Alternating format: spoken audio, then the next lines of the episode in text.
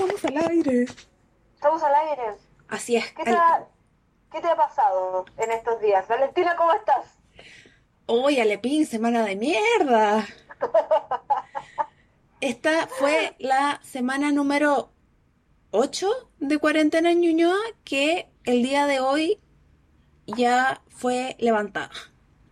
Una Sí. falsa libertad, eh, pero fue una semana de mierda, así como energéticamente por el suelo. Sí, sí. He escuchado a caleta de gente que anda así. Sí, algo estaban diciendo de Mercurio no sé qué y la cacha... No era Mercurio retrógrado, era Mercurio en otra wea. Y yo así como... ¿Será que llevamos mucho tiempo de cuarentena nomás? No, sí. ¿Y qué pandemia? El rollo de los nodos en escorpión. Y yo como, ah, no sé, qué. Sí. Sí. eh, O sea, yo no dudo, entonces, yo no dudo de que hay gente que efectivamente es más susceptible y lo que quieran, pero como que siento que hay más cosas que solo Mercurio en algo. Sí, yo te creo todo el rato. Eh, bueno, hoy día eh, se con el con la salida de con la salida y la entrada de comunas a la a la cuarentena eh, se cayó la comisaría virtual, pues. Sí, lo vi. Y todavía está abajo. Y eh, yo confesaré que tuve que salir en la ilegalidad, porque había que salir hoy día. Entonces, eh, lo siento, no, no pueden venir señores carabineros a buscarme ahora, eh, porque ya no estoy afuera de la casa. Ya no estás en la ilegalidad. Cumpliendo mi cuarentena. Pero sí, pues, ilegalidad así, total. Breaking the law, como dicen. Sí, todo el rato breaking the law. Peor Eh, que qué. Yo Sí, me juro justo hoy día comentaba al respecto que el sistema debería tener una forma en que si yo necesito un permiso para el próximo miércoles, me meto al tiro, lo dejo como agendado Sí. la- y listo, porque Bueno, sí, pues. como que, ¿qué es esto de decir? Eh, ok, y que empieza a funcionar así como desde el minuto En ese siguiente, momento, así, ¡corren!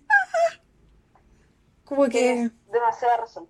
Pero bueno, sobre sistemas y cosas y maneras de, de que el público, de que la ciudadanía se sienta incómoda, creo que nos faltan.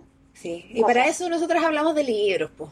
Por eso leemos, pues, ¿cachai? Leemos y buscamos libros que nos mantengan eh, interesadas y no muy histéricas. Y, la, y nos equivocamos a veces, pues. Sí, eso mismo te iba a decir. Nos equivocamos con el sentimiento porque yo dije, voy a, quiero que volvamos a leer un libro, volvamos a la niñez, volvamos a uno de esos libros que nos hicieron leer en el colegio. A mí me hicieron leerlo en el colegio estaba, estaba como, en, como en séptimo. Y entonces dije, volvamos a uno de esos libros que como que te reconfortan, que es como tomarse una sopita de repente, ¿cachai? Volvamos a la, a, a la a, eso- a- cosas que te hacían felices. Y la propuesta fue Jane Eyre de Charlotte Bronte. Y no sé si he tenido peores ideas en la vida. Es que mira, yo no lo leí en el colegio. Yo me acuerdo que estaba en la lista de lecturas, pero ese año como que la profesora eligió algunos y ese no lo eligió. ¿Por qué? No lo sé. Y también tiene que haber sido como por séptimo básico, que ahora viéndolo para atrás después de haber leído el libro, encuentro que tal vez uno es un poco chica para leer el, el libro. Sí, sí, yo no sé por qué me hicieron leerlo en ese Como que lo habría dejado tal vez para los 15 años, su segundo medio, no sé. Sí, ahora hay que pensar, yo creo que hay que tenerle eh, fe, eh, que seguramente las traducciones a las que accedíamos en ese tiempo no eran muy buenas ni muy completas tampoco. O sea, claramente el Jane Eyre de esa época tenía 150 páginas y el de ahora Claro. 600. Entonces, Entonces, no, eh, probablemente muchas de las cosas escabrosas con las que me encontré ahora eh, no estaban en ese rato. No, Sí, pues. no las vi. Porque yo, según yo, Jane Eyre era una preciosa historia de amor. eh, con gente como muy muy centrada, muy muy interesante también. Y, y bacán, pues, así como miremos, lloremos y toda la cuestión. Y hoy el libro, loca.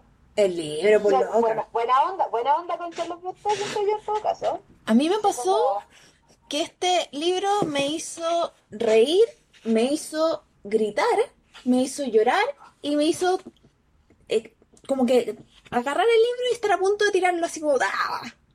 Sí, Fue una, Sí. una, una, un montón, un montón de sentimientos. sí. Sí, yo eh, aquí estoy buscando eh, un- alguna biografía un poco para poder contarle a, a nuestras a nuestras. Yo asumo que las personas que nos leen son mujeres, Pero- que nos leen, que nos escuchan. Más no, porque siempre podemos recordar que Fabio es un fiel auditor. Hola Fabio. ¡Qué lindo! Hola Fabi. Sí, pues. Tienes razón. Bueno, eh, yo no sé pronunciar eh, nada, así que tendrán que aguantar todos mis, mis vicios de, de lectura. Sí. Charlotte Brontë nació en Yorkshire, Inglaterra, el 21 de abril de 1816 y falleció en el mismo condado el 31 de marzo de 1855. Era la tercera de cinco hermanos y, bueno, sus hermanas también, también fueron escritoras. Emily Ann, María Elizabeth y Branwell. Y junto a ellas crearon historias de mundos imaginarios que desde muy jóvenes eh, que quedaron plasmadas en cuadernos. Esa, esa es como la, la gracia de estas chiquillas, que estas chiquillas escribían, pero obviamente en esos tiempos no tenías como la posibilidad de salir a vender tus novelas ni nada, así que está todo como guardadito en los cuadernos de las chicas cuando están en el colegio y todo aquello. Es verdad. Eh, tras la muerte de su madre en 1821 fue enviada junto a sus hermanas Emily, María y Elizabeth al colegio interno de Clergy Daughters. De allí vino su inspiración para crear la novela Jane Eyre, que fue editada en 1847 y cuyas pésimas condiciones por las que contrajeron tuberculosis y murieron posteriormente quedan reflejadas en dicha obra. Mira. Eh, sí. Y bueno, eh, eh, una, una de las cosas, una de las, eh, debido al encierro y al desamparo de su hermano, eh, las hermanas empezaron a publicar sus novelas. La primera obra fue la, fue la obra de Charlotte Jane Eyre bajo el seudónimo Current Bell. Posteriormente se publicaron las obras de sus hermanas de ese mismo año, Agnes Grey de Anne y Cumbres Borrascosas de Emily. Eh, todas las hermanas fallecieron de tuberculosis. Contrajeron tuberculosis siendo muy jóvenes y fallecieron eh, alrededor de los treinta y tantos años cada una de ellas. Sí, po. Tiempos victorianos en nuestra vida. Totalmente. Y Sí. lo, lo loco es que yo también me puse a ver la, la biografía y yo dije, a ver, y me puse a ver la biografía de la Jane Austen y no se toparon. Jane No Austen topa- eh, murió, no se toparon. no, Jane Austen murió No. en 1817, un año después de que naciera Charlotte. Cacha, Cacha, po. cacha. Uno, uno comete como el error de ponerlas como en la misma línea Temporal. con generaciones distintas. Sí, totalmente. Sí. Eh, sí, ahora si lo, si lo comparamos con, con Jane Austen, eh, siento que esta literatura es como mucho más, es, es mucho menos sarcástica. Yo siempre siento que Jane Austen está como muy cagada la a la gente y todas las cosas que dice son solo para reírse del mundo y para demostrar que, pucha, mira, estos aristócratas son terriblemente tontos. Es- Está como en ese rollo. Sí. Eh, esto es como mucho más intenso, mucho más, eh, mucho más fuerte, es descarnado también. Eh, la, la mirada es- súper religiosa también frente a algunos temas. Eh, Es súper religiosa. Me sorprendió brígidamente como el rollo de la como del de la de la entrega cristiana del perdón cristiano ¿cachai? es una cuestión muy brígida muy aquí que cruza todo en realidad Sí. No, sí, muy, muy brígida. Y, y a mí me pasó que yo no sé por qué tenía la, la impresión de que era un libro como, como sufrido, como oscuro. No tengo idea por qué, nunca vi películas, nada. Si yo venía en la ignorancia absoluta. Yo solo sabía como que Jane Eyre sufría. Entonces empecé la lectura y yo dije, ya, la tía de mierda. La tía de mierda que la trata como el hoyo, por ahí va, por ahí va a ir la cosa. Y después dije, ay, el orfanato, oh, en el orfanato que la cagada, no sé qué. Y pronto fue como, pero, lo pasa bien. Es estimada. ¿Dónde está? Entonces me, me, me, me, me, me sorprendí. Fue Sí, fantástico. Ahora, un poco para hacer la sinopsis del- de la historia de Jane Eyre, es esta niña criada por la, por la esposa de su tío, que queda a cargo de, o sea, queda a cargo de su tío y de su esposa cuando sus padres mueren. Sí, Ahora, cuando eh, queda a cargo de ellos y luego muere el tío. Entonces ella está viviendo con esta tía y sus tres hijos que son insoportables. sí. Eh, está viviendo con ellos hasta, yo diría que hasta la pubertad. Eh, que un, poquito antes. Pre, prepubertad, como de- porque hasta los 10 ocho, años. nueve años, no me acuerdo. Sí. Sí, Y, eh, y, y en ese momento deciden enviarla a un internado, que es un orfanato en estricto rigor. es como una mezcla, porque había eh, huérfanas y habían eh, no huérfanas. Sí. Entonces sí es como mezcladito, pero sí. Y ahí eh, vive, se cría y luego eh, se convierte en profesora, en, en maestra, en realidad.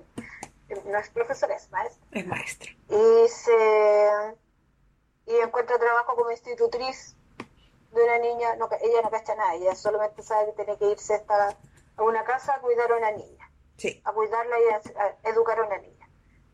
Y ahí queda la zorra. Ahí queda la zorra. Y porque queda la uno, zorra. cuando llega el momento en que ella se va de institutriz, como que te das cuenta que todas las pesares que te- de los que te hablaron antes no son tan graves. pues. Eh, no, como que los este dejó momento, atrás. Como que Jane llega a los 18 años y mira para atrás y es como, ya, sí, loco, pero démosle para adelante, sí. Claro, como que ahora ya puedo hacer mi vida. Soy Claro. alguien, tengo mis herramientas. Puedo hacerlo, claro. Sí, pasé frío, hambre, sí, pero loco, vos dale nomás, sí, esta cuestión, Para adelante, para adelante. no vamos, no vamos a cargar esto. Yo creo que eso es lo que más me llama la atención del personaje de Jane, que es como muy, eh, no, sé que, no, no, ya listo, ya, entonces sigamos con lo otro. Eh, me gusta eso de ella, eso sí. Es rara, sí, ella. Es rara, po. Es rara. Es rara. Pero, pero sí. Y claro, bueno, entonces ella se va, se va a la casa de este, de, a esta casa donde tiene que cuidar a esta niña y ahí se entera de que la niña es pupila de otro caballero que Mm. pasa poco en su casa, es el señor Rochester. El señor. Rochester. Y queda la zorra, queda la zorra porque Jane, el señor Rochester, el señor Rochester, la señorita Ingram, La señorita Ingram, po. todo. La ama de llave, la señora Fairfax. Sí, la señora Fairfax. eh, eh, la señora Poole. Sí, Grace Poole. Grace Poole. Que es un personaje muy eh, misterioso y oscuro. Como que no cacháis, no cacháis bien cuál es el rollo ahí. Pero te, te tiran como migas ahí, como que te tiran por aquí una cosita, por allá otra cosita. Y tú decís, "Mm, aquí algo está pasando. Mira cómo te mira Conan.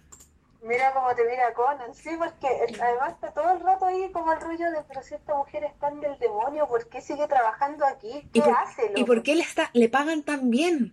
Que es la envidia de los otros. bien. Claro. Sí.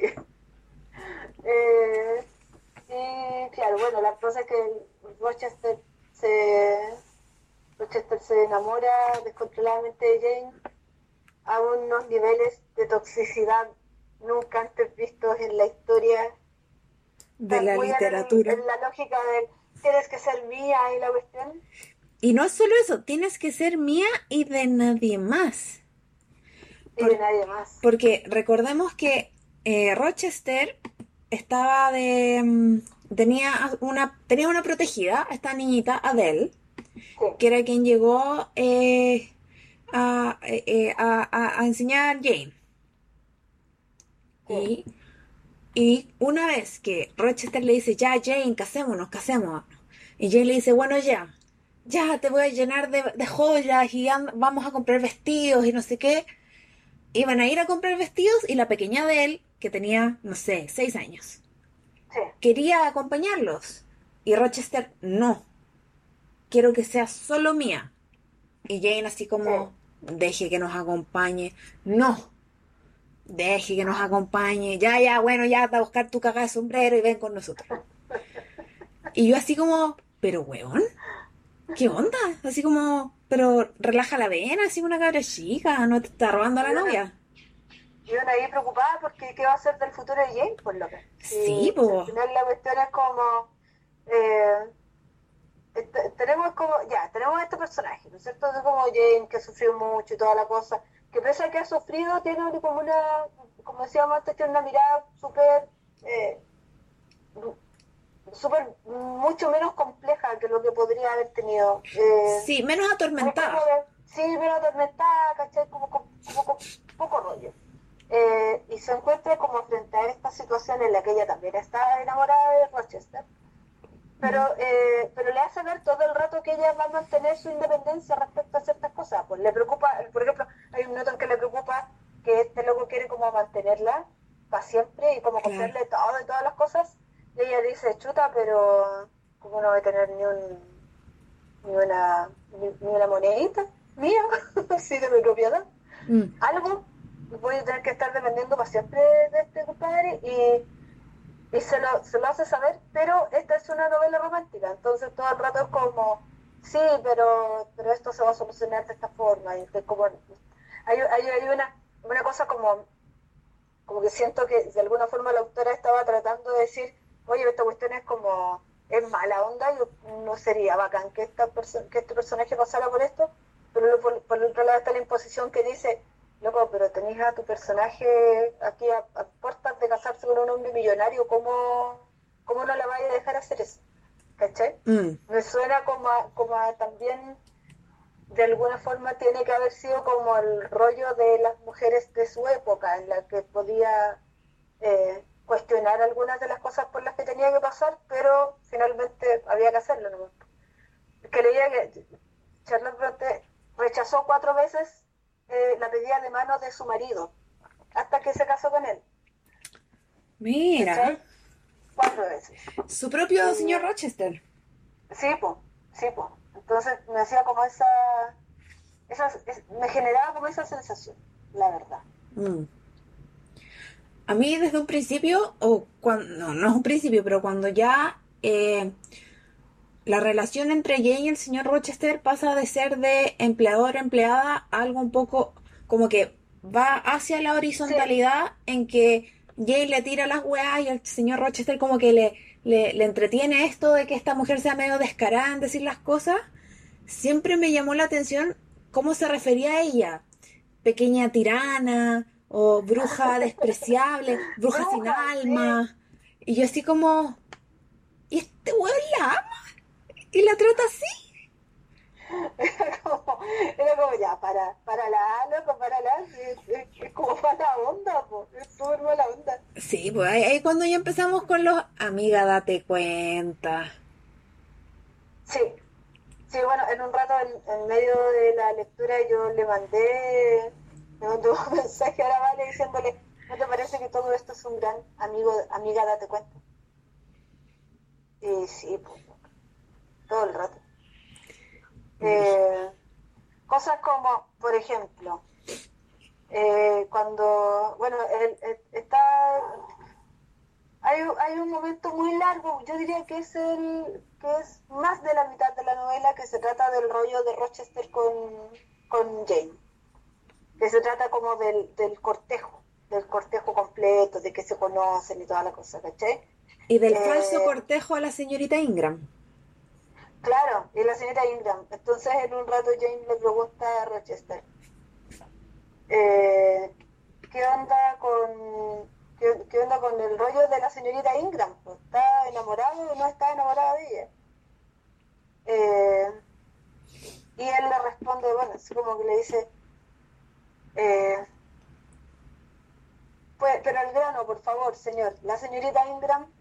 Y él le responde, pues fingí cortejar a la señorita Ingram porque quería que te enamoraras tanto de mí como lo estaba yo de ti. Y sabía que los celos serían los mejores aliados que podía encontrar para conseguir ese fin. Y es como, ah, pero... Hoy, en un nuevo capítulo de Relación Súper Saludable. Sí, ay, pero Rochester, maldición.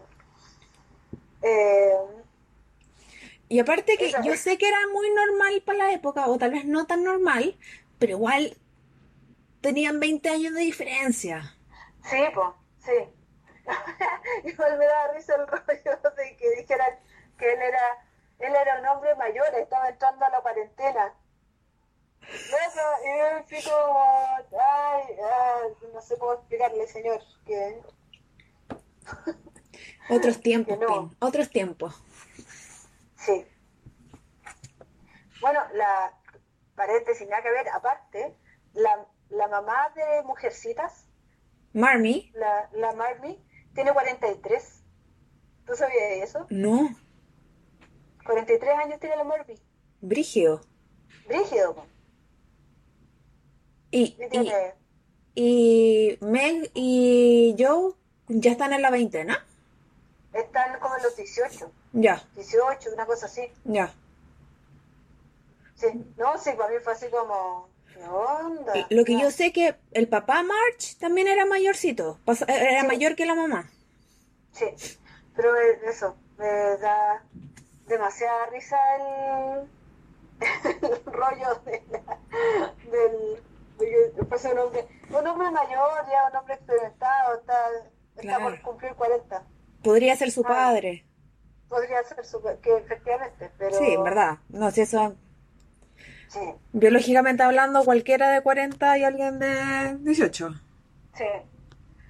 Oye, el, bueno, la cosa es que Jane vive como esta vida y en ese... Eh, vive esta vida en, en, esta, en esta casa gigante y hay algo ahí. Algo, pasa alguna cosa, algo.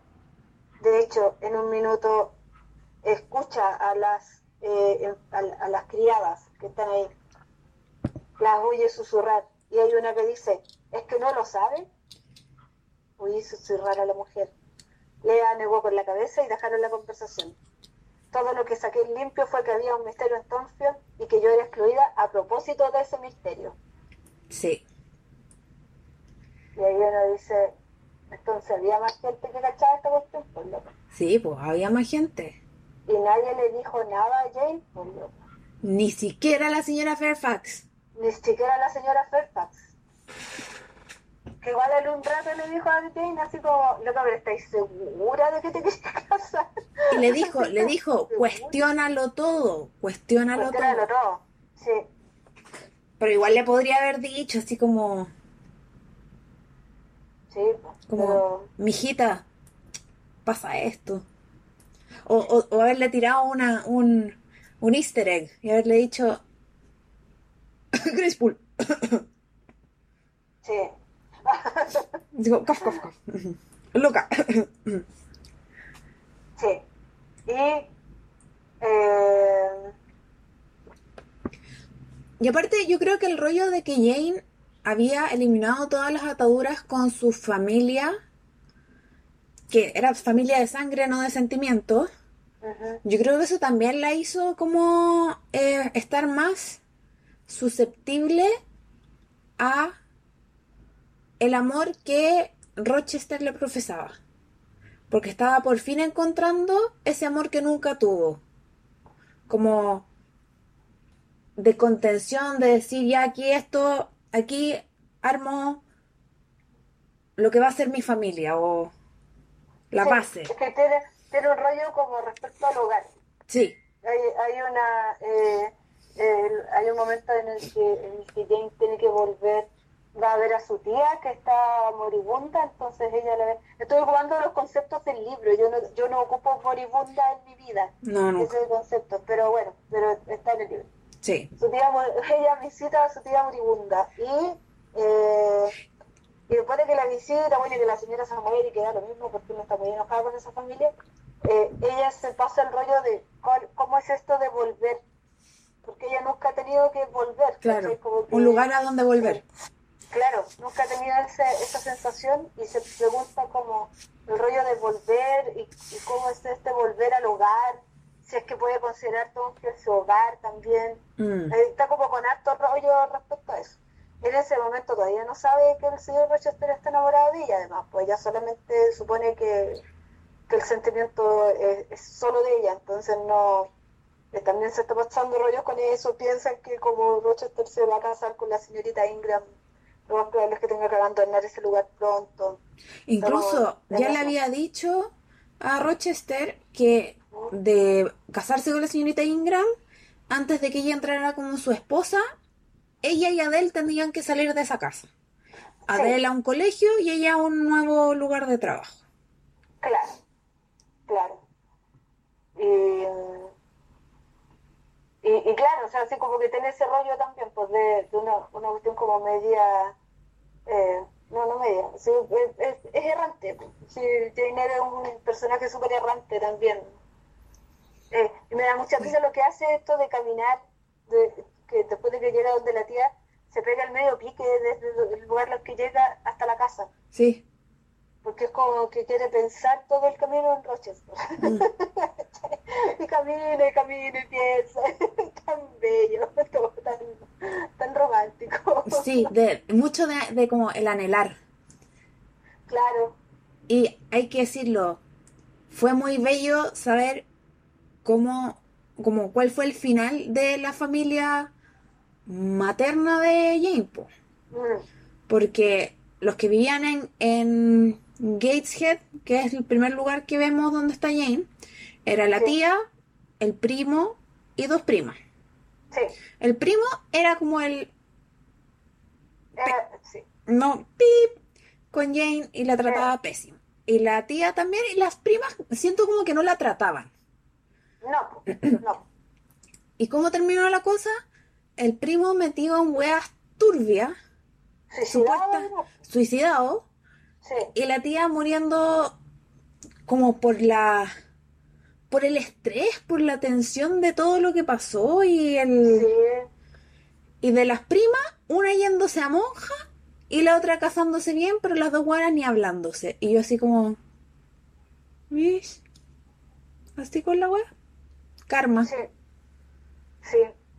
Bueno, yo ahí le, le decía al, Pedro, porque comenté mucho este libro con mi pololo, se va a eso, pero yo le, decía que eh, el rayo del perdón cristiano, mm. a uno se le hace súper difícil entender el perdón cristiano, ¿cachai? y claro, y ahí yo dije, eh, ese es un poco el espíritu de este personaje también, pues el momento en que Jane le dice a su, a su tía, mire, eh, usted se va a morir, yo, yo la perdono por todas las cosas del demonio que hizo, pero eh, este, este peso de conciencia es suyo. Mm. O sea, por mi lado está bien, usted como que muera y, y, tranquila, en paz con eso, ¿cachai? Mm. Pero yo no puedo hacer nada por su conciencia. Y eso me estaría vale, conté como lo son. Espérate, yo tengo una parte que también es muy de como de ya superar el, daño pasado y es cuando estaba con eh, Elisa y Georgiana, las primas. Dice, las dos se levantaron al verme entrar y vinieron a saludarme.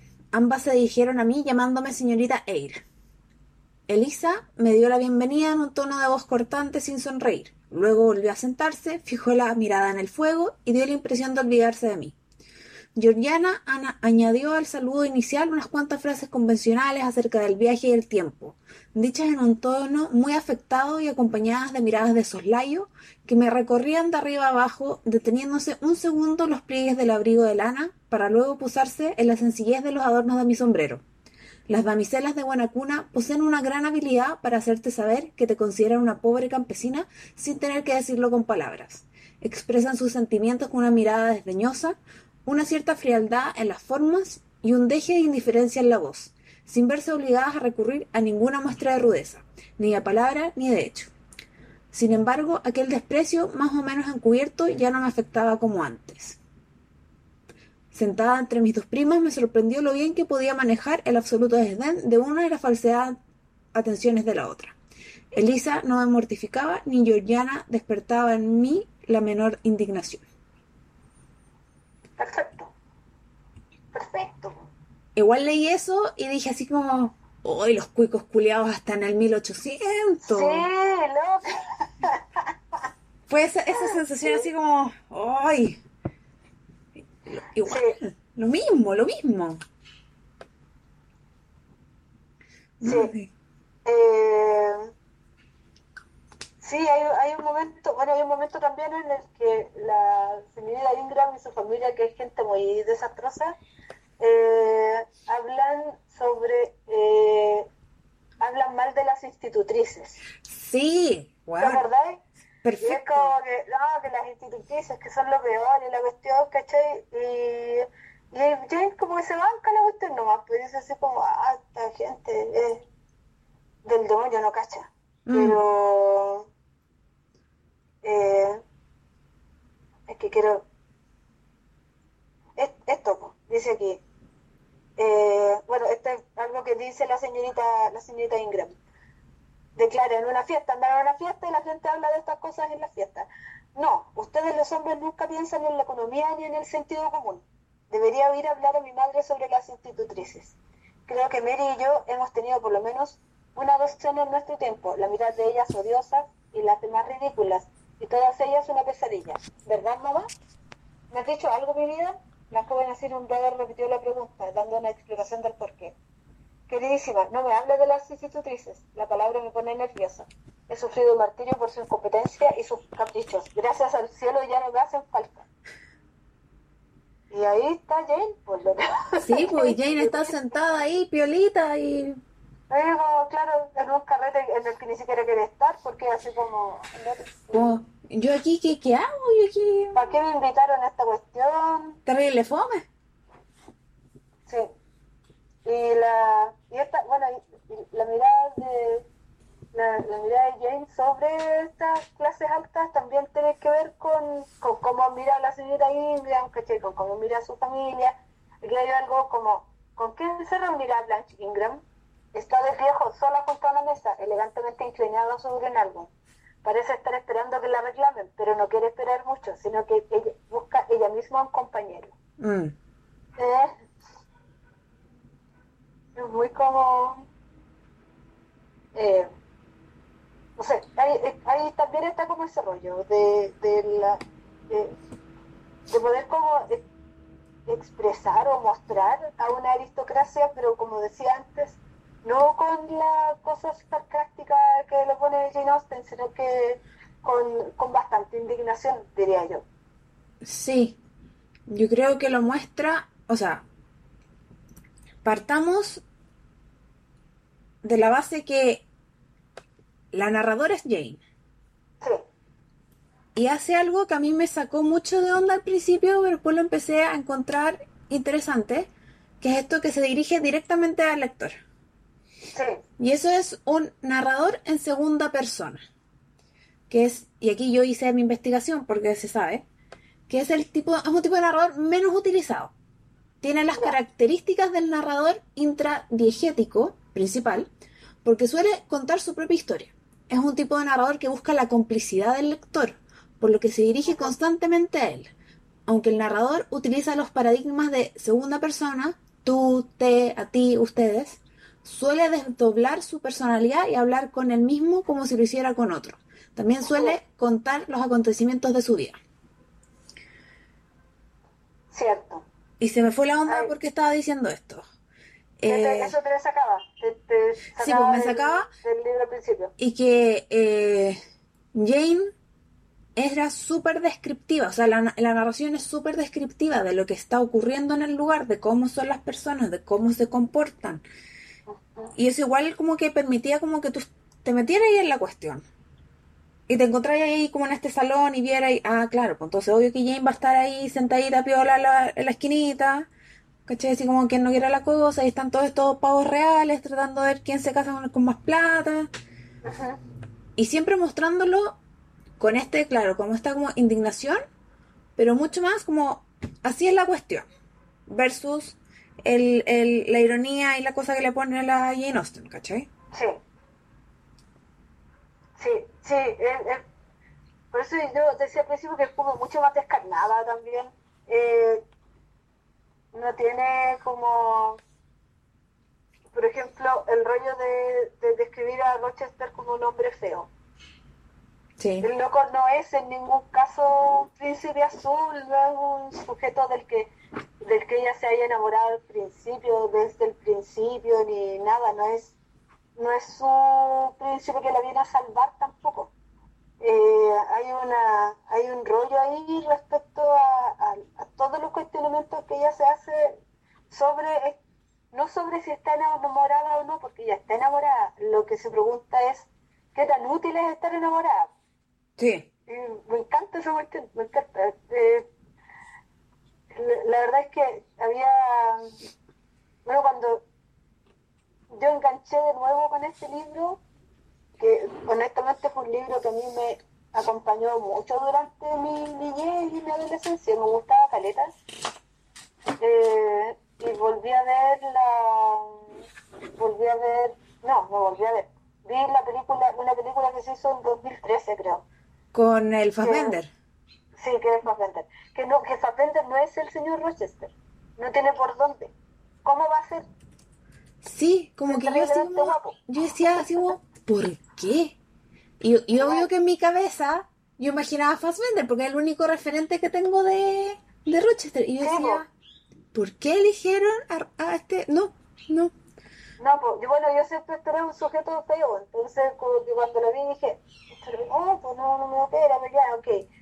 Y, y la película te, te muestra, la película te muestra una historia de amor muy piola y bonita y tierna y toda la cosa. Entonces yo dije, no, pues esta cuestión no, no se trataba de esto, ¿cachai?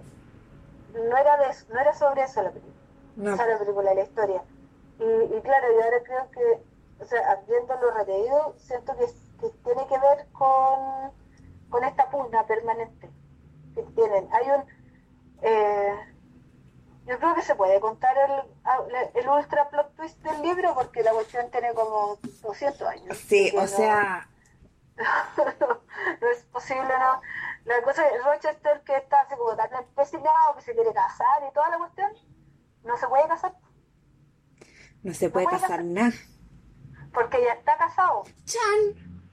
Chan ya está casado con Berta Mason. Berta Mason. Berta, Berta Mason, que es que está loca y procede de una familia de locos. Tres generaciones de idiotas y dementes. Su madre, la criolla, fue alcohólica además de loca. Imagínate, Valentina. No, está hasta la...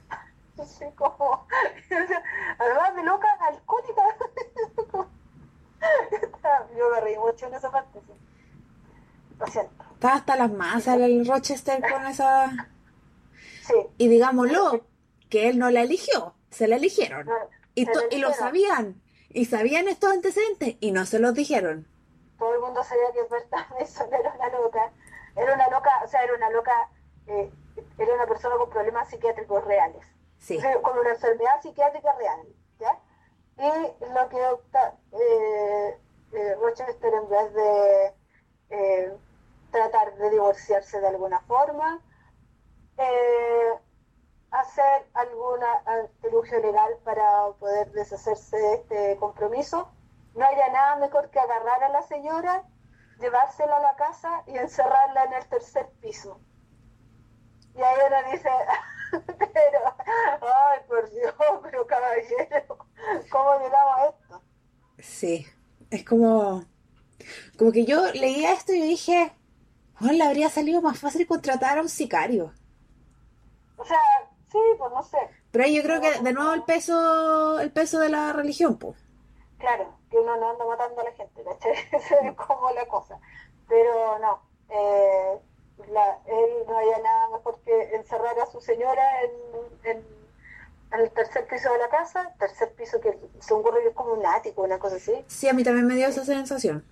Sí, y, y contratar a una persona para que la cuide. Que es Grace Poole, Claro, que per se es una, una persona extraña. es una persona extraña, claro. Eh, y la señora vive ahí, cada tanto baja del tercer piso, deja la zorra abajo, trata de incendiar a su, ex- a su marido, Claro, le rompe el, el, el velo a la Jane. le rompe el velo a Jane, eh, eh, le- le- muerde a su hermano cuando la va a visitar, Y lo apuñala. lo apuñala. Sí. No, sí, to- Eh. todo muy piola, todo muy tranquilo. una, cosa, una cosa muy tranquila, claro. Ahora, el rollo, no, no importaría que eh, nos enteráramos de que Rochester está casado en cualquier rato. El problema es que nos enteramos eh, cuando están en la iglesia casándose y el cura pregunta, ¿hay alguien que se oponga a esta boda? Y creo que fue ahí cuando yo te mandé un audio y te dije, Alepín, ¿cómo nadie ha hecho una teleserie de este libro si la wea es una teleserie? Es la pata. Por último, La una miniserie, pero ¿cómo nadie lo ha hecho? Sí, sí. Y, y nada, pues. Y uno ahí como mirando la cuestión y ¿qué hacemos ahora, pues, Jane?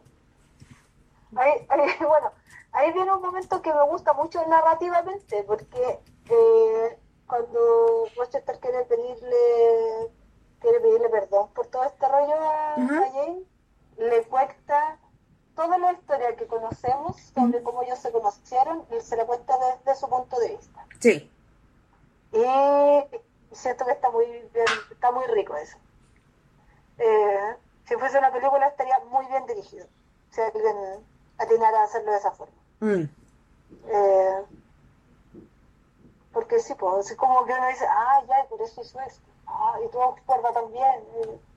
todo tan bonito. Esa parte. Pero sí, así, esa, esa clase de pastel es Rochester. Esa clase de pastel, po, y después le sigue ofreciendo el oro, el oro y el moro, Claro, pero Jane no quiere ser la amante de Rochester. no, pues. Porque en esa época, muy que la señora esté loca de patio, está mal visto ser la amante, po. No se puede, po. no se puede si, si está casado el hombre.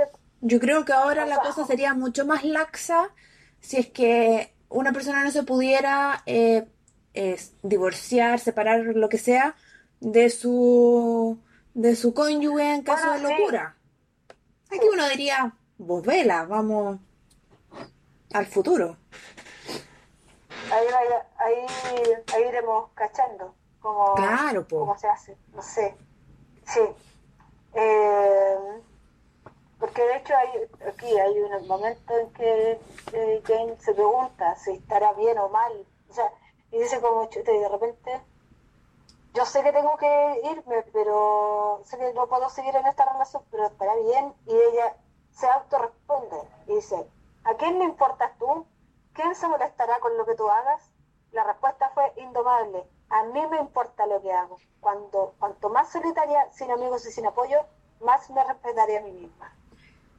Sí. Y eso me igual, dije yo, bien, Jane, Sí. bien. Qué Jane, gran decisión. yo siento que por sobre todo, ella se respeta mucho a sí misma. Sí, sí, Y no hace las cosas que no le parecen que hagan sentido. sí. No, está como bien ahí. Ahora, yo siento que todo lo que pasa después, como que me chinga, eh, me chinga todo el rollo con Jane. Y ahí yo creo que pasó algo, hubo algún editor que dijo, ya, pero metámosle como, ¿Más cebolla? metámosle, metámosle, metámosle ridiculez al, a la historia también. Sí. porque a mí me indigna muchísimo. Bueno, esta señorita luego se va, se va, se va, Escapa. escapa. En medio de la noche. Sí, como en la madrugada. Claro, antes de que cualquier alma esté en pie, escapa para no encontrarse con Rochester y para porque siente que eso es lo que tiene que hacer. Y, Claro. y, y encuentro que súper papo, Porque se fue con 20 chelines, weón. Es como que baja, se fue con un billete de lucas, ¿cachai? Como, que es que ella dice que, es la- que son sus únicas lucas, pues dice que no tiene más plata. Pero después, voy a hacer un, un fast forward. eh, después Rochester le, le dice: No te llevaste ningún dinero ni el collar que te había regalado. Que ella lo miró antes de irse. Lo miró. Como que dijo, ah, ah, no, este no lo voy a Que, que perfecto, eso me pareció súper correcto. Pero si había plata, llévate la plata. Porque igual ella trabajó, yo nunca vi que le pagaran, excepto cuando fue a ver a la tía moribunda. Sí, no le pagaban nunca. ¿Cachai? Como, Entonces, que la, pla- como que la plata se iba acumulando, sentía yo que era que ella vivía ahí y todo, pero nadie le pagaba. entonces probablemente sí tenía plata, así como, pero yo creo que no se sintió eh, como que fuera lo correcto llevarse esta plata que le había dado Rochester, había- no sé. Que le había pagado su exnovio, dices tú. Claro, pues una cosa así. Y, y ya, esa primera cosa que dije es súper pa. Después ya, se va, se toma una. eh, no sé cómo le dicen, le decía la, al. Pero carreta o coche que lleva de un punto a otro. Y le dice, ella, ¿cuánto es? 30 chelines, tengo 20. Ya, 20 chelines. Y se queda sin plata. Y cuando le dicen, ¿sabéis qué? Hasta acá no te puedo llegar, te, te puedo llegar, ya bájate. Y la weona se le quedan sus pertenencias en el coche. Sí. Y es como, ya, pues así como, esto es broma, esto ya es broma, es una joda. Sí, po. sí, porque además como que ella eh, está dolida y todo, pero es organizada. Yo creo que eso no le pasaría en la vida, así como en la vida real. A mí me pasó exactamente lo mismo. Es Sí. como de cabeza bien fría como para que le pasen esas cosas. Sí. Y Y llega a este pueblo en la mitad de la nada, no tiene un 20 y pasa, y lo recalcan, tres días mendigando y en ayuno. Hasta que de pronto ve una luz, que no era que se estuviera muriendo, no, ve una luz en su camino y decide llegar hasta esa luz. Y se da una vuelta y pasa y el pantano y el páramo y no sé qué y la cacha la espada y llega. Y se pone a ver por la ventana. Y habían dos jóvenes, dos jóvenes, jovencitas. Hoy ya no tan jovencitas, dos mujeres, dos, dos mujeres. jóvenes, Dos jóvenes. Y una, y una, y una anciana. Y como que dice, ya, ah, y las mira y ve y sus cabellos y no sé qué, lo que están haciendo. Y dice, ya, voy a golpear la puerta para que me den, eh, así como me cobijen y me den alimento. Y va y le responde la señora y la señora no quiere darle ni una cuestión porque dice, no, no, tú traes ladrones y están ahí escondidos y me van a venir a... Y no estamos nada solas con las cabras, no estamos solas. Y ahí Jane entra en la desesperación y de pronto llega un joven hombre y le dice, ya, adéntrate, adéntrate. Y Pero la, si vamos al lado, si vamos al lado. Sí, recibámosla, es nuestro deber cristiano hacer esta buena obra y alimentar a esta joven. Y básicamente Jane queda catatónica durante tres días porque está como raja. Igual como que hacen el, el- yo he leído novelas de estas y como que se estila esa cuestión. De que de repente podés llegar a un lugar y la gente te recibe. Eso. Es que eran otros tiempos, Pospin. Yo creo que se daba más esto Sí, de, de que, de que yo te doy una mano porque eventualmente alguien me va a dar una mano a mí. Ajá. Ahora, no, no, no. Ahora, ahora vamos a tener que pedir carnet de Sí. sanidad eh, previo a cualquier encuentro. A cualquier tipo, a cualquier tipo de favor. eh, Claro. Que se le haga a la gente, Claro. ¿cierto? Bueno, y haciendo la, la historia larga y corta, coincide que este joven hombre era el párroco del sector, las chiquillas eran las hermanas, y yo eran los primos de Jane. Del otro tío, Ah, sí, porque de pronto tiene muchos tíos. Recruto tiene muchos tíos, entonces, oh, Jane tiene familia. Y yo así como, esto es demasiado. ¿Cómo arreglamos esta situación? Sí, sí, alguien, alguien que me saque de esta situación incómoda. Claro. ¿Cómo solucionamos esta weá? Eran primos. Todos son primos. Todos son primos. Y Sí, el, el, el, porque eran tres, tres hermanos los Air, eran tres hermanos, y uno estaba en Jamaica. cierto. Y ese tío de Jamaica, que tenía todas las lucas, estaba enojado con el tío que era el papá de estos tres personajes. El tío, el tío de Jamaica es el tío que de hecho hace que, que interrumpan la boda de Jane. Exactamente. Sí, era el que manda el que manda avisar y dice, oye, eh, era gente que se ha ido así como a conquistar nuevos mundos y la cuestión, Sí, po. porque somos ingleses y somos colonialistas, eh, por eso. Se sabe, se sabe.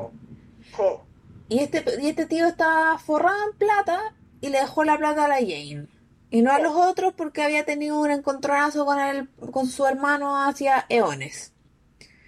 Y Jane, en esta emoción de recibir la plata, pero por sobre todo recibir una familia que siempre quiso, dijo, dividamos la plata entre los cuatro. Ahora, a mí me parece bien eso. Súper bien, súper Sí, bien. Parece bien, así como que ya repartamos toda esta cuestión y todo eso. Si el rollo es que justo, justo encontró a la familia, Justo, justo. Es, justo, justo. es como Candy. Y el príncipe de la colina. Y, y Ángel y la niña de las flores, que las flores siempre estuvan en el jardín de la casa. Es como, ya. Sí, sí. Eh, sí. Bueno, y el, este párroco clérigo, no sé qué.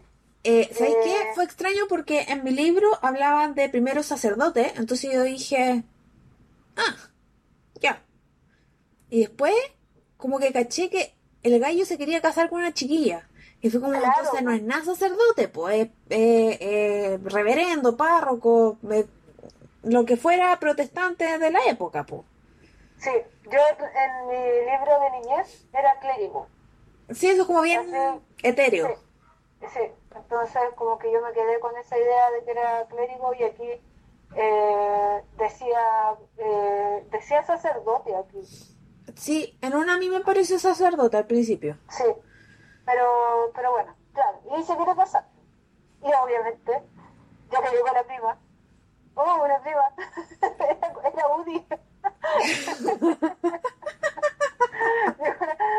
llegó, una, prima, justo, a justo tengo una prima para casarme. Yay. Qué buena onda. Muy bien, Muy bien. sí. Y Pero aquí viene el momento que a mí me indigna, honestamente. Porque como que uno siente que ya, así como que bien, ya va a sobrevivir a esta cuestión, ¿cachai? Ya va a estar bien y va a sobrevivir. Y un día escucha a lo lejos, escucha a lo lejos, porque una brisa, una cosa extraña, no sé qué poder, un poder cuático, el realismo mágico. Dice, escucha su nombre en la voz de Rochester. Jane, Jane, Y Jane. es como, y, yo- y yo así como, pero Rochester está yendo, en, mi, en mis tierras decimos ir a huear los pollos. Ese es el concepto. Cuando, cuando alguien está así como puro hinchando, está como, como tirando, tirando los galgos y es de una manera muy inconducente, decimos que está hueando los pollos. Y, y esta presencia fantasmal viene a huearle los pollos a, a, a Jane, pues, ¿no?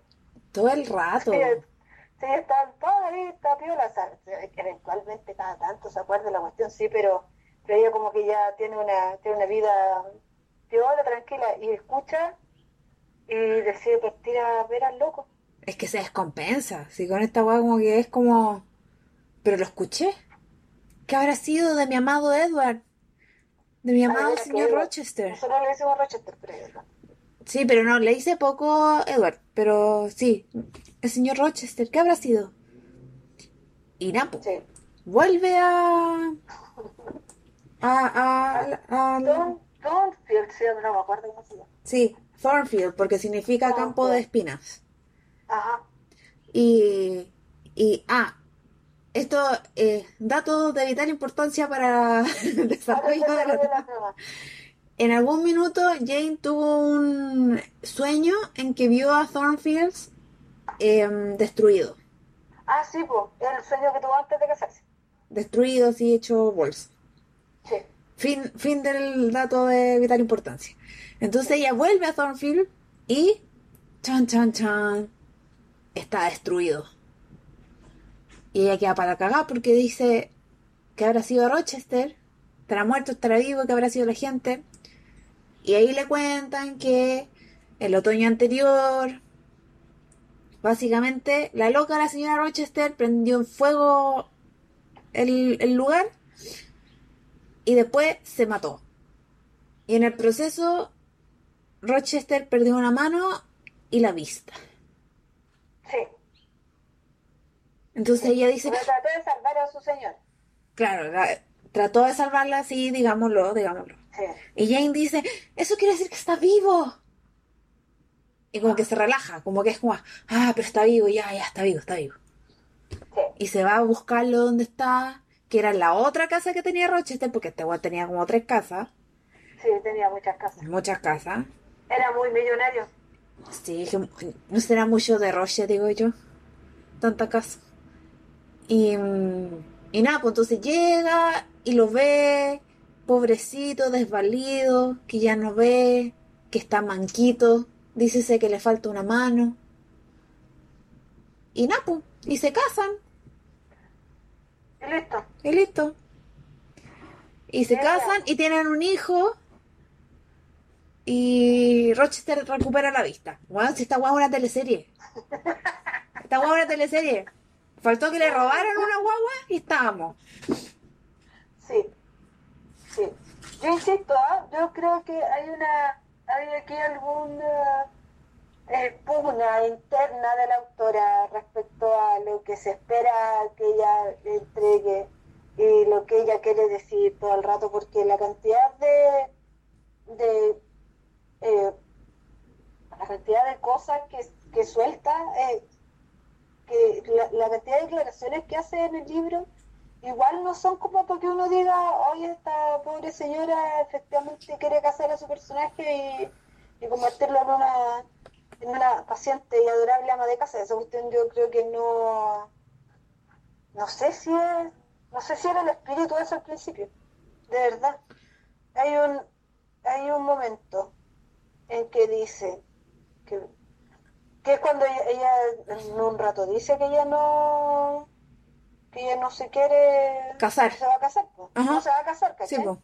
lo declara y dice nadie sabe cuántas rebeliones además de las políticas se fermentan entre las masas de seres que pueblan la tierra se supone que las mujeres hemos de ser serenas por lo general pero nosotras tenemos sentimientos igual que los hombres Necesitamos ejercitar nuestras facultades y necesitamos espacios para nuestros esfuerzos tanto como ellos.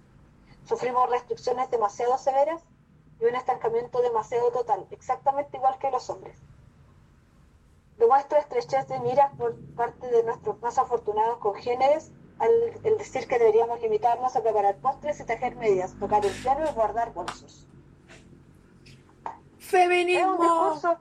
Es un discurso rico, interesante, potente, que en, el, que en el transcurso de la novela se pierde. Y esa cuestión yo no la entiendo. Así no cacho por qué pasa. Me, me encantaría en algún rato. eh, yo tengo una, tengo una amiga, la considero una amiga, que es experta en Jader.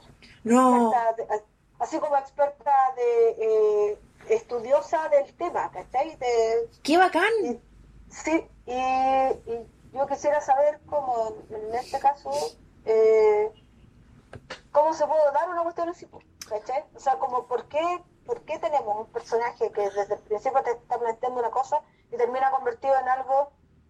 eh, ella siempre, durante todo el libro, se muestra como alguien anodino y yo quiero saber por qué el personaje en el libro termina siendo anodino, siento yo. Me pasan varias cosas. Una es que Jane en un minuto dice que su intención es tener suficiente dinero para ella abrir su propia escuela. Sí, Como que esa era su meta. sí, Y como ya para el final del libro, cuando está como con su nueva familia, me da la impresión de que para allá podría haber ido la cosa. Sí. Ahí, eso es una parte. Segundo, ¿Mujercitas es de la misma época? Eh, no sé. Pues vamos a preguntarle a la ayuda de memoria. Eso, de memoria. Porque si fuese de la misma época, y me estoy guiando solo por la película que salió ahora, Sí. nada más. Que, que muestra como muy bien ese rollo. Claro, como de po. por qué tenéis que cambiar personajes a mitad del camino. A Joe March, el editor Sí. le dice, pero oiga, si se tiene que casar al final del libro. Se tiene que Claro. casar. Porque entonces no va a vender, porque es muy raro que una mujer no se case, no sé qué, la cacha las pa. Entonces, en una de esas, es algo como por el estilo. Que el editor le dijo, oiga, pero es que una, una mujer que no se casa, entonces no, pues. Sí, que sí, es de 1868. Mujercitas. Mm. Entonces me hace, me hace pensar que puede ser un rollo parecido. Ahora, mujercita de gringa. Sí, pero igual todo viene desde Inglaterra de ese momento. Pues si piensa que, como la. que, que, bueno, ya llevan casi 100 años independizados, pero Sí. Sí, pues tienen menos de. O sea, tienen como 10 años. Sí. Más 15 años de diferencia. sí, Y pero yo creo que desde la perspectiva editorial, que pasó durante mucho tiempo también acá en Chile, que lo que, se, lo que ocurría en España después llegaba a nosotros. Ajá. En esa época tiene que haber sido que lo que ocurría en Inglaterra llegaba a ellos como desde las perspectivas editoriales hablamos. ajá.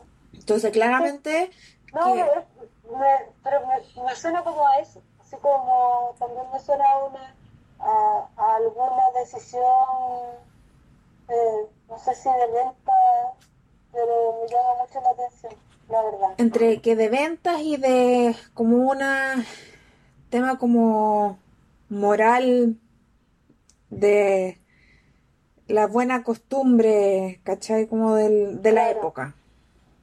Sí. Sí. Y ¿Te eso gustó, me gustó Caleta, pero me cagó la onda eso, po. Porque es que iba siendo un libro tan power que tú decís que tiene estos momentos que son como bien descarnados, como cuando muere Ellen Burns, su amiga del colegio, del Ah, internado. sí, po. Sí, una amistad intensita esa. Una amistad intensita. Amistad intensita. Y el que no entiende tiene que ir a escuchar el podcast anterior, Sí. solo le decimos eso. sí. Sí. Una amistad intensita y, y, y era como... Lo, lo voy a leer porque... eh, eh, contexto, Ellen estaba enferma. Entonces, Jane, muy preocupada porque no la podía ver, porque no sé qué, va a la habitación donde está. Y tienen una pequeña conversación y eh, eh, se acuestan juntitas. Entonces dice, nos besamos y no tardamos en caer dormidas. A ver, contexto, Jane tiene 10, Ellen tiene 13. Cuando abrí los ojos ya era de día. Agitada por movimientos inusuales, alcé la mirada. Alguien me llevaba en brazos. La enfermera me trasladaba al dormitorio a través del corredor. Nadie me regañó por haber abandonado la cama a medianoche. La gente tenía otras cosas en que pensar y nadie parecía tener tiempo para responder a mis preguntas, pero un par de días más tarde me enteré de que la señorita Temple, al regresar a su alcoba al amanecer, me halló tendida junto a Ellen, con la cara apoyada en su hombro y los brazos en torno a su cuerpo. Yo estaba dormida. Ellen había muerto. Oh. Ahí, ahí, directo al, al Pero- corazón. Ah, Ellen. Sí, lo que más Ellen era bacán. Ellen era bacán. bacán. ¿Por qué la Era bacán, mató? cachaba todas las cosas. Cachaba todas las cosas. Eso es lo mejor de Ellen. Sí, ¿por qué la mató? Sí.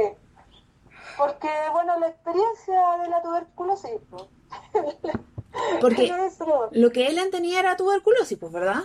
Sí, pues. Porque las demás niñitas que se estaban muriendo en ese mismo episodio era de tifus.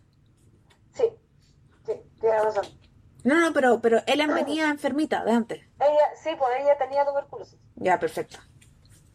Como que se me olvida que esa era la, la enfermedad de, de- de la época. Era, Sí. era tísica. Entonces, ¿te gustó? Me gustó. Sí. O sea, al principio yo dije, oh mi Dios, son 600 páginas de sufrimiento. Y después empecé a cachar que no, pues, que había harta complejidad, que Había como harto desarrollo personal de Jane. Eh, no hubo- te encuentro que no hubo tanto desarrollo de personaje Mm. en el término de que como que uno cacha cómo es Jane y después como que llega a la madurez y listo, fue. Nunca Sí. más cambió su, su ser. Eh, y que menos mal tuvo el criterio de saltarse toda la época de la adolescencia porque si no este libro sería tan largo como It. Em, pero en general, Sí, es que sí, yo creo Sí. que no, que, que el- lo que pasa aquí es que la, la primera parte, todo el rollo, todo el contexto de la familia y la primera llegada al, al orfanato es, eh, es lo que necesitas para entender a claro, ¿cachai? Sí. Y el resto de los personajes son estereotipos así muy marcados, muy, muy marcados. La, la- la señora Fairfax, que es la, la Maya de eh, Rochester también. Rochester yo siento que está como súper bien armado, muy, muy bien armado. sí, sí, Sí, está súper bien eh, armado. Como que entendí muy bien como la dinámica del loco y tal. Eh, pero todos los otros son como tipo eh, más físicos que mentales. Te Sí, podías imaginar, te podías imaginar súper bien a los personajes como físicamente y no sé, y lo que piensan lo completáis como con, con la idea que tiene Jane de cada uno también. sí, yo creo que el otro que estaba como bien armadito era Saint John, el primo, el primo Sí. clérigo. Sí, sí, Que, weón, que gana de pegarle una char- un par de charchazos, así como, weón, sal de tu paradigma, pero era difícil. a el de- en, esta, en esta película de la que hablé al principio, el Saint John es. eh, ¿Cómo se llama el.? ¿Cómo se llama el.? Oh, se me olvidó, le estoy poniendo otro nombre. Espérate, espérate, yo te busco la... El niño, el niño que baila y que después es el amigo de Elton John. Perfecto, el Él es. Billy Elliot. No, Eh, el que baila, pues el niño que baila es Billy Elliot, pero el niño que baila es Billy Elliot. Es Sí, espera, espera. El Billy Elliot, pero que tiene un nombre real en la vida, el actor, Sí. pues, no se llama Billy Elliot. A ver, espérame. Fassbender, es que me tuve que meter primero a Fassbender. ¿Verdad que Fassbender hizo 12 años esclavo? Hoy. Oh, de veras, ¿cierto? Oh, qué gran momento para la, para la fotografía. Yo esa película la sufrí demasiado. ¿Dónde está? ¿Dónde está? Jainer. Ja- Jamie Bell se llama. Es del 2011. ¿2011? Yo Sí. tenía que que era 2013. Eh, Jamie Bell se llama el niño. Jainer. Y Ah, me hace mucho sentido que sea el pu. Sí, y es muy agradable. Es muy agradable. Espérate, ¿la Judy Dench es la señora Fairfax? Sí, pues. ¿Me estás Sí, claro que sí. brillo? está muy bien. Y está muy bien. Sí, la señora Fairfax. Como que me hace sentido muchos eh, personajes, Sí, excepto Fassbender. sí. Está en Netflix. si quiere verla, la voy a ver. Está en Netflix. Sí, lo quiero ver, porque incluso Sí. la elección de Mia Wasikowska como Jane me, me, me calza medio medio porque ella tiene una belleza no tradicional. Ujú. Entonces como que siempre dicen que Jane no es bonita, como que... ah. Ah, yo, lo, yo lo que pasa es que yo a esa actriz la encuentro muy bonita, muy muy bonita. Entonces eh, también se me arrancó un poco, pero no me voy a poner exigente. Si, si lo que yo digo todo el rato es que eh, Rochester es el Ciudadano Hines. Lo busqué y todo el rato, po. Es, sí, sí. Y podría hacerlo ahora que él tiene 67 y igual, igual funciona. Sí, todo el rato. Sí. Este, para los que no lo, lo tienen en su, en su, ¿cómo se dice? En su retina, es el que hizo en, ay, ¿cómo se llama esta película? Pin, ayúdame con esta parte. Em, Ayer, ayer las chiquillas hablaban de persuasión. Yo no he visto persuasión, así que, pero yo lo, lo cacho bien porque eh, actuó en el terror, en la serie. esa, esa serie, esa estaba pensando. Sí, Él es como el protagonista, ¿o no? Eh, sí, Ya, digamos que. sí, sí. Ah, y tam- pero para los que vieron Game of Thrones, Mans Raider. Listo. Ahí tienen. A ver, El líder de los... de los... Oye, ¿Ah, pero sí? espérate. 1997, Jane Eyre para la televisión, Edward sí, Rochester. sí. Ahí No sé, después yo supe. Y todo bien. Pero es el, el Rochester verdadero. El verdadero Rochester de la vida. Sí, yo también Sí. encuentro que es el verdadero Rochester. Como que calza, ¿Eh? calza perfecto. Mira, mira tú. ¿Se da cuenta que le hacemos, aquí le hacemos hasta, hasta casting? Sí, pues siempre. En este programa. Siempre, en este siempre. podcast. ¿Y de ti, Lepin, te gustó la relectura? Sí, me gustó Caleta. Me gustó Caleta porque honestamente yo venía a, a buscar un libro que no me iba a gustar. Eh, pensé, yo dije, chuta, voy a me voy a encontrar con esto. Eh, Venía como súper influida por la- el tratamiento que le dieron en la historia en la película. Mm, Entonces, eh, venía como, como indignada a leer el libro, ¿cachai? Y, y, y descubrí que no, que hay una que hay un interés muy rico de plantear temas, eh, plan- plantear temas que me interesan además. Eh, sigo sintiendo que es una obra que tuvo como muchas intenciones feministas de instalar algunos temas feministas sí, aunque haya tenido este final del demonio, pero creo que hay interés en instalarlo. sí, yo también opino lo mismo. Y más Sí. todavía eh, con el tema de que lo tuvo que primero lo publicó con el seudónimo masculino. Claro, claro, además. Entonces, eso, no sé, me, me reconforta. Me reconforta. Me- de hecho, me dan ganas de ver la peli de nuevo. Y ahora pelearme con la peli. De nuevo. Me, hacer, ese, hacer ese ejercicio. me o buscar tinca, otras películas, no sé. me tinca Buscar caleta. otras versiones, sí, caleta. Sí, pues, sí, estas tienen para todo. Igual yo sigo diciendo, deberían hacer una miniserie. Yo creo que quedaría Sí, HBO ahí. Gon, Gon, HBO. Sí, pues. Dale, dale. Sí. Y, Eh, y Pin, este bacán. fue nuestro sexto capítulo. Sí, hermosísimo. Me ha encantado. Oye, ¿cachaste que va a haber una película biográfica de... Vi tu tweet. ¿Lo viste?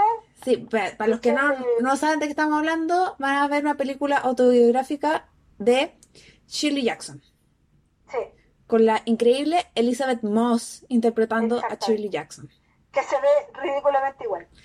Ridículamente igual. ¿Qué onda? Es que, ¿qué onda que esa mujer? Le hicieron un par de lentes, le hicieron un moño y se ve igual. Igual. Sí, ¿qué onda? Que... Bueno, es que ella es tremenda actriz también. Sí. Es tremenda, tremenda, yo la amo.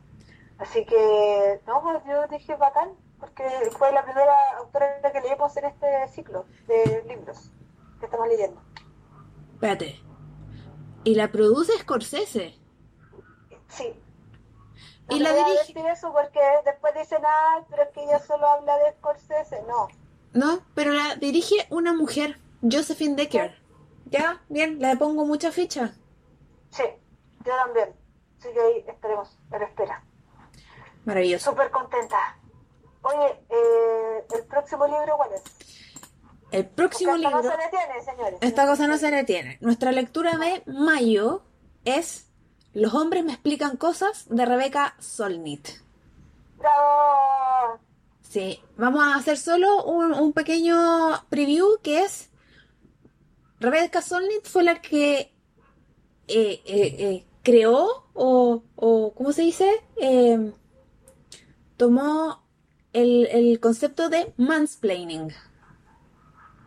Así que Bien. se viene buena esa conversación. Sí, sí. Nos pone contento. Sí, Nos pone contento. Oye, qué placer más grande haber revivido esto para, para este programa, Valentina. A mí, para mí fue un placer que fuera mi primera vez de Jainer. Fue muy entretenido. Sí. Creo que vean la película que está en Netflix y que la comentemos después. Sí, totalmente, la quiero puro ver. Sí, Sí. Sí. Queridos, oyentes, sigan con el espíritu en alto, sigan en cuarentena si pueden, lávense las manos. Eso. y si está caída la página, salgan en paz. Y no pensando que alguien, la página de, de la comisaría virtual, salgan en paz. Y no se pasen rollo. Así mismo. Es todo lo que puedo decir. Sí. Bienvenidos a todos los que empiezan cuarentena, cuarentena legal hoy día, o esta semana. Y ánimo siempre. Sí. Querida Vamos. Lepín, un gusto como siempre. Sí. Os amo, os quiero, os adoro. Nos estamos lanzando besos por la cámara. Ya, nos vemos entonces. Nos escuchamos en Abrazos para Un todos. mes. En un mes más. un mes más. Que estén súper. Nos vemos, nos escuchamos. Besos. Besos. Adiós.